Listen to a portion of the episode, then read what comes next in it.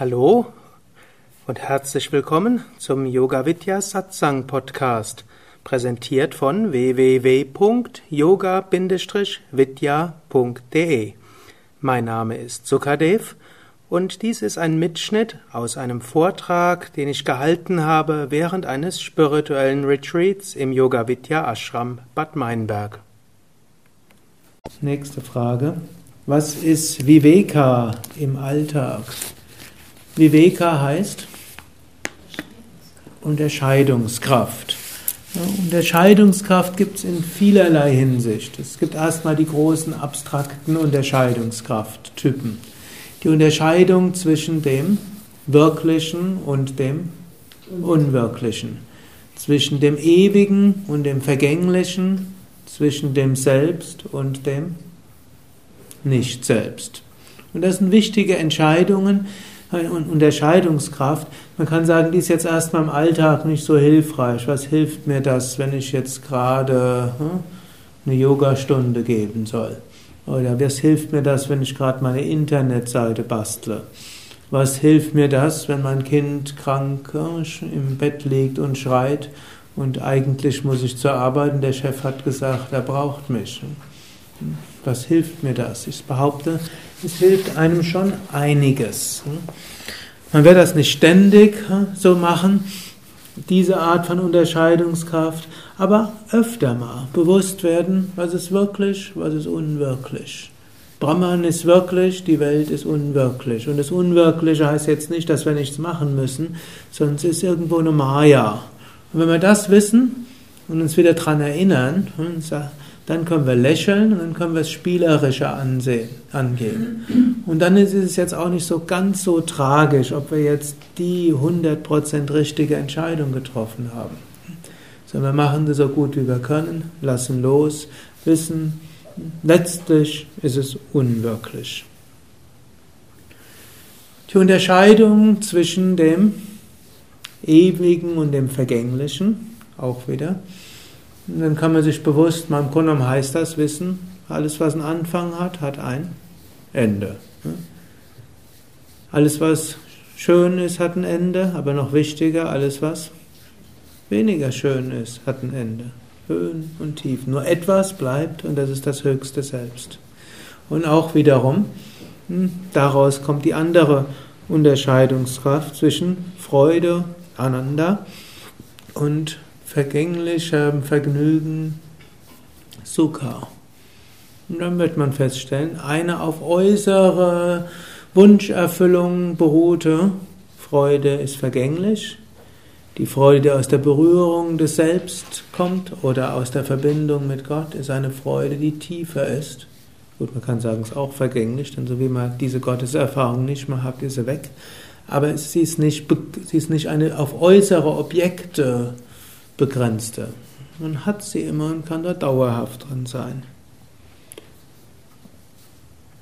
Auch Vivek hat Unterscheidung zwischen dem Selbst und dem Nicht-Selbst. Man weiß, ich bin nicht der Körper, ich bin nicht die Gedanken, ich bin nicht die Emotionen, ich bin nicht die Psyche. Das kann einem helfen.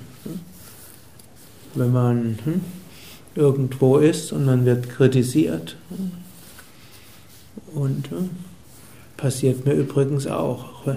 Ich bin zwar der Leiter des Ashrams hier, aber vermutlich bin ich derjenige, der hier am meisten Kritik abkriegt. Noch dazu einen demokratisch konstituierten Ashram, wo jeder wohlmeinend ist und mir ständig sagen muss, wenn irgendwas nicht richtig läuft oder ich was falsch gemacht habe oder irgendwas falsch sehe. Und da gibt es dann auch Situationen. Da hatten wir gerade am letzten Dienstag eine Mitarbeiterbesprechung. Da musste ich zwischendurch tief atmen und sagen, hm, neti, neti. Irgendwo hatte ich mich ganz besonders intensiv für etwas eingesetzt und hatte gemeint, irgend zu was Gutem gekommen zu sein. Und da wurde ich rechts und links dafür kritisiert. Ist eine gute, hm? eine gute hm? Übung. Und da ist Neti Neti sehr praktisch. Oder auch irgendwo hm, Gott alles hingeben ist auch hilfreich. Und hilfreich natürlich zu sehen, jeder meint es ja gut. Kaum jemand kritisiert einen, weil er es nicht gut meint. Wen kritisiert man nicht? Der einem egal ist. Der einem egal ist. Deshalb, wenn ihr viel geliebt werdet, dann werdet ihr viel kritisiert. Noch dazu, wenn er geliebt wird und die Menschen denken, dass man was aushalten kann und sie denken, dass man nicht mit Gift zurückspritzt. Dann kriegt man die volle. Gut, und dadurch wächst man nicht umsonst, sagt Swami Shivananda, bear insult, bear injury, höchstes Yoga. Also trage Beleidigungen und Schmähungen. Da hilft Niti Niti ist eines davon. Gut, dann gibt es natürlich noch andere Formen von hm, Viveka. Was ist wirklich wichtig und was ist weniger wichtig? Manche Menschen zerrennen sich im Kleinen und vergessen das Große. Hm. Wenn man sich irgendwas Besonderes vorgenommen hat, hm, irgendein größeres Ziel hat, irgendwas vielleicht Gutes oder was Großes, und dann streitet man sich über Details.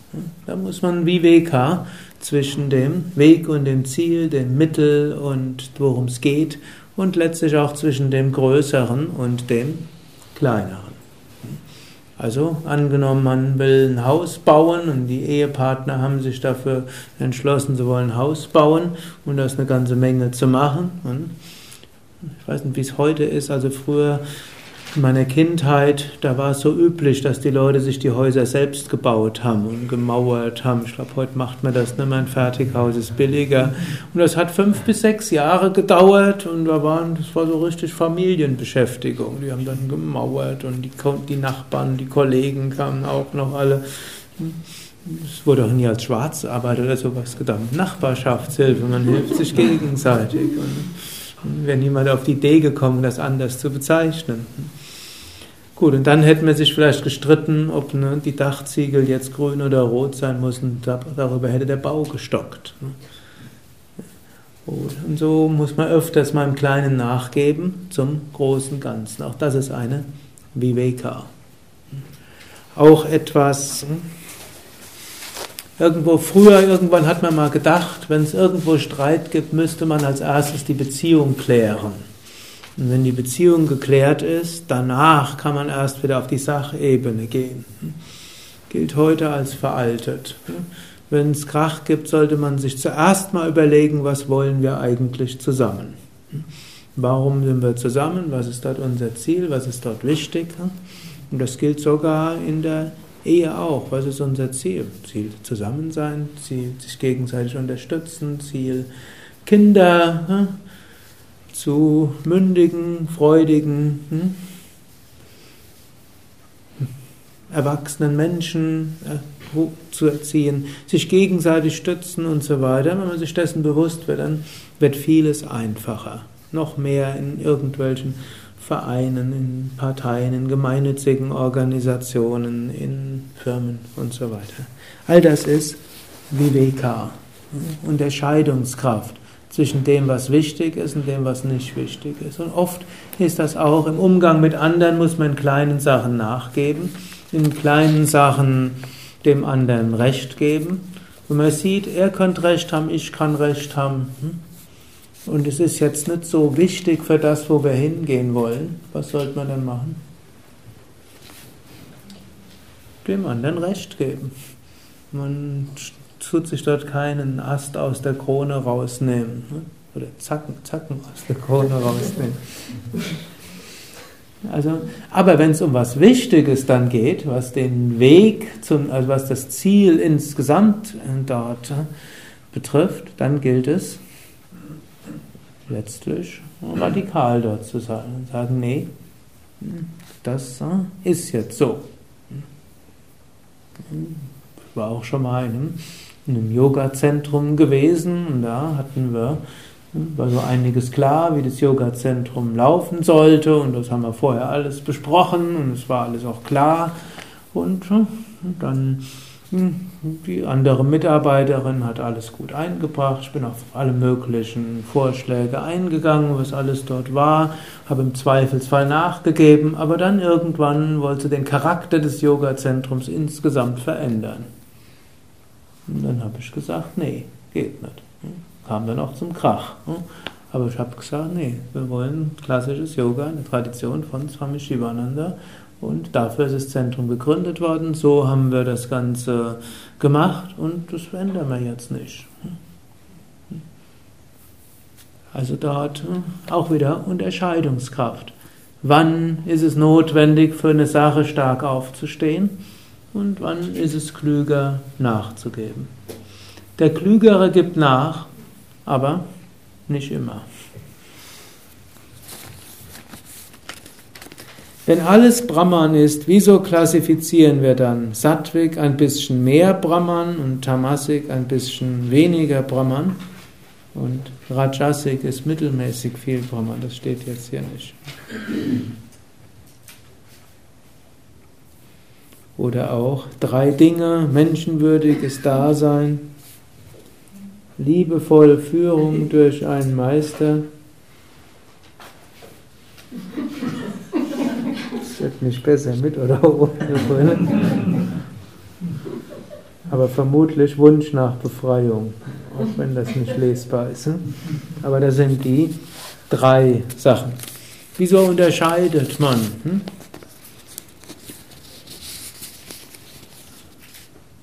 Ist letztlich eine Frage von Verwirklichung. Um zur Verwirklichung hinzukommen, muss man, kann man etwas tun. Das ist so ähnlich. Angenommen, so ein altes Beispiel, angenommen jemand, jemand lebt in Südindien, vor, lebte vor tausend Jahren in Südindien, ist irgendwo ein Findelkind gewesen und der erfährt dann plötzlich, dass in Nordindien ist sein Vater und der ist steinreich jetzt vor tausend Jahren, vor der Erfindung von Online-Banking und Überweisungen, dort nutzt ihm das erstmal nichts und doch alles. Also man könnte jetzt sagen, wozu muss der jetzt noch überlegen, wie viel Geld er hat? Wieso muss er jetzt noch, er ist eigentlich ganz reich, steinreich. Trotzdem, er muss jetzt genau planen, wie kommt er nach oben. Und er muss jeden, jeden Paisa und jede Anna, irgendwo ist das ganz wenig Geld, muss er abwägen, obgleich er der Reichste ist. Ist das nicht paradox? Ist, äh, um diesen Reichtum, diesen unendlichen, dauerhaft zu erfahren, hm, dazu muss er jetzt sehr sparen, um wirklich dann wieder ein paar Kilometer gehen zu können, sich was essen leisten zu können, um dann wieder was einen Tagelöhnerjob zu machen, um wieder 20, 30, 40 oder 100 Kilometer zu gehen. Im halben Jahr ist er dann vielleicht in Nordindien angekommen. Genauso auch alles ist Brahman. Und egal was wir tun, wir bleiben immer Brahman. Und es ändert sich auch nichts. Wir werden nicht mehr Brahman, nur dadurch, dass wir uns Brahman bewusster werden. Brahman ist genauso im Tamasiken wie im Sattviken.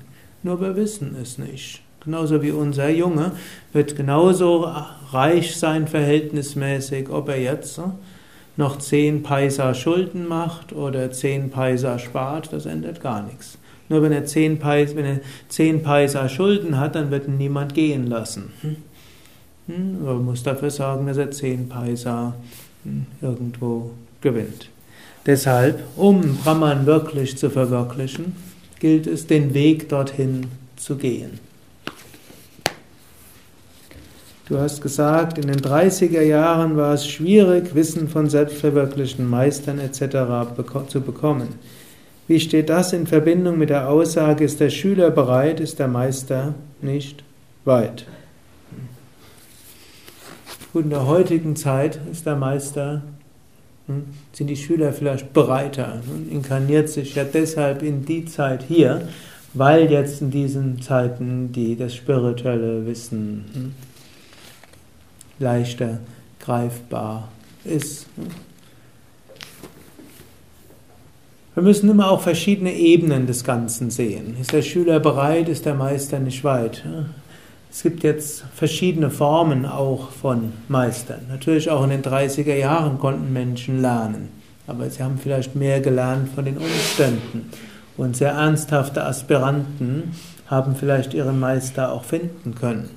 Aber die wenigsten konnten ja selbst reisen, die sind halt bei ihrer Familie geblieben. Es war nicht so wie heute, dass in jedem Ort irgendwo ein, Meister, eine Meisterin zu finden war oder man frei reisen konnte.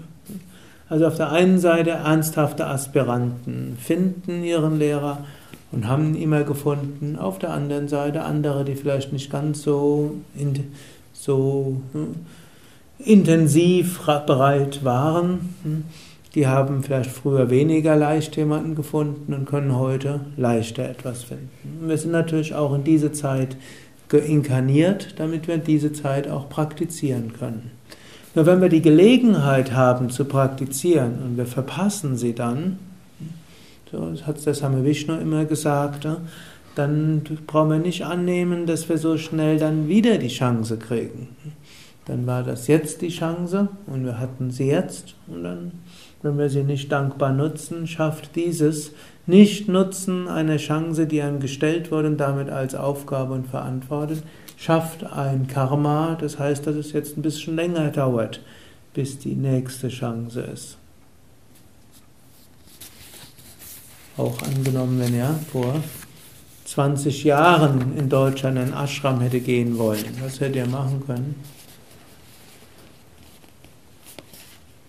Nicht, es gab keinen Ashram in Deutschland, mindestens nicht in, diese, in der ganzheitlichen Yoga-Tradition. Es gab Osho-Ashrams, es gab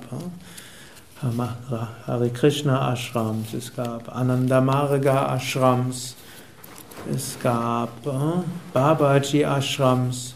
Ich bin ja schon längere Zeit auf dem Weg. Fast kein Ashram von vor 30 Jahren gibt es heute noch. Mir ist sogar gar keiner bekannt, vor 30 Jahren gab, den es heute noch gibt. Also so, irgendwo, hm, es gibt eine spezifische Zeit und diese also in Deutschland meine ich jetzt einen Ashram vor 30, diesen drei, vor 30 Jahren in Deutschland gab, gibt es heute nichts mehr. Hm? Und äh, so gibt es eine bestimmte Zeit und in der Zeit, und die sollte man nutzen. Wenn das Leben eine Schule sein soll und wenn das Leben spirituell sein soll, wie kann man dann nicht an Spirit, jemals an spirituelles Wissen kommen? Auch hier gilt, hm, wir können nicht leben, ohne zu lernen. Das geht gar nicht. Also, so wie wir geboren werden, lernen wir. Und jeder, der Kinder gehabt hat oder hat, hm, weiß, Kinder lernen und sie lernen weiter und sie wachsen. Und jeder Mensch lernt auch, egal ob er spirituell ist oder nicht, und letztlich jedes Lernen ist irgendwo spirituell. Ich spreche jetzt nicht nur Fremdsprachen, Latein, Mathe und neue Computerprogramme, sondern irgendwo man wächst. Und man wächst auch über die Inkarnationen. Dennoch, es gibt noch einen Unterschied zwischen diesem mehr oder weniger automatischen und unbewussten Lernen, wozu einen das Leben bringt, auch ein auch eine Katze lernt, auch ein Hase lernt. Nur die Frösche lernen nicht. Irgendwie heute Abend bin ich da mit dem Fahrrad an dem Wellenweg hinten. Es ist wieder so eine Froschwanderung und jeden, wenn man dort hinguckt, sind wieder ein paar Dutzend Frösche überfahren worden. Die Frösche haben nämlich den Erstarrungsinstinkt. So wie Gefahr droht, erstarren sie. Das ist auf einer Straße keine sinnvolle Strategie. Okay, aber das ist hm, was anderes. Ne? Gut, auch die Frösche lernen etwas, aber eben nicht das. Ne? Wir sollten vielleicht mal lernen, die, bei der Stadt eine Eingabe zu machen, dass die zwei Wochen der Weg gesperrt wird. Die, die Leute könnten ja woanders rumfahren. Ja, das können wir nicht machen. Das, also rechts und links geht es ja, die wollen ja eigentlich rübergehen. Ja. Bitte mit? Mit, äh, mit Froschzäunen oder Krötenzäunen geht das ja. Ja, in Bayern macht man nicht. Also bei uns auch. Da werden das Straßen gesperrt.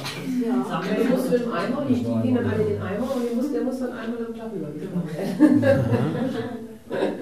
Schiedersee gibt es das auch. Das wäre so eine schöne Karma-Aufgabe. Genau. Sollte man nächstes Jahr dran denken. Ich muss mir irgendwie aufschreiben. Also das tut mir jedes Also für den Fröschen tut es weh, aber mir irgendwo müssten wir da irgendwas machen. Sind jetzt, ich glaube, es sind zwei Wochen in jedem Jahr. Ja, gute zwei Wochen. Ja. Anleitung für den Internet. Anleitung im Internet. Wie können es dann? Wir müssen einfach nur in die Eimer. Das kann man ja machen. Hm, so einen kleinen Zaun ist ja auch kein Problem.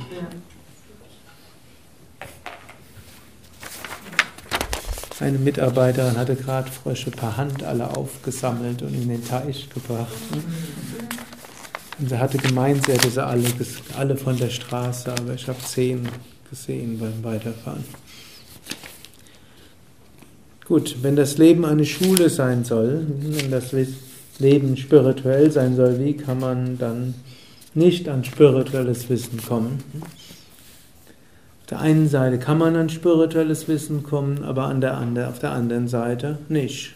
Und ich erlebe es zum Beispiel auf, für uns ist das jetzt relativ unklar, wie ist sowas möglich, aber ich habe mal so eine Weile irgendwo im Internet so einen E-Mail-Verkehr gehabt mit jemandem irgendwo in Afrika. Und er hat mir so geschildert, wie schwierig das ist, irgendwas Spirituelles zu haben. Irgendwie war das anscheinend schon eine Weile sozialistisches Land gewesen, selbst die normale afrikanische Religion war dort nicht mehr, an Yoga war gar nicht zu kommen. Und wie überglücklich der war, dass er irgendwo auf mein, auf My Yoga Vidya so ein paar Internetvideos hatte und ich ihm noch ein paar mehr Tipps gegeben hat. Und da wurde mir nochmal richtig klar, für uns ist das so selbstverständlich, dass man spirituelles Wissen rankommt. Der war so dankbar, dass ihm jetzt gelungen ist. Und er konnte nur einmal die Woche für eine Stunde ins Internet.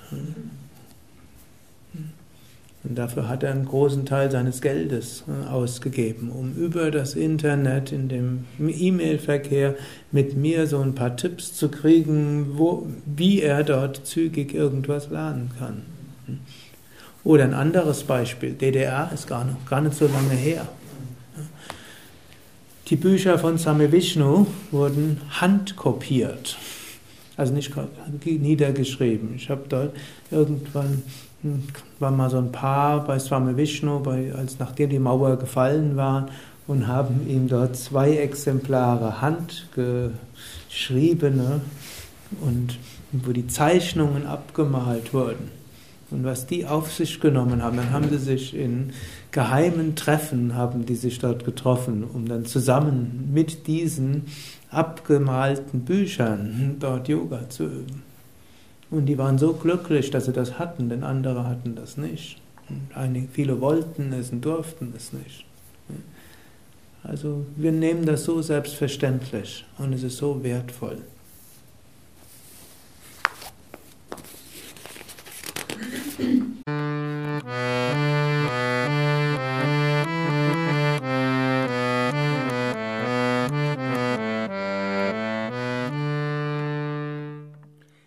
Das war die aktuelle Ausgabe des Yoga Vidya Satsang Podcasts.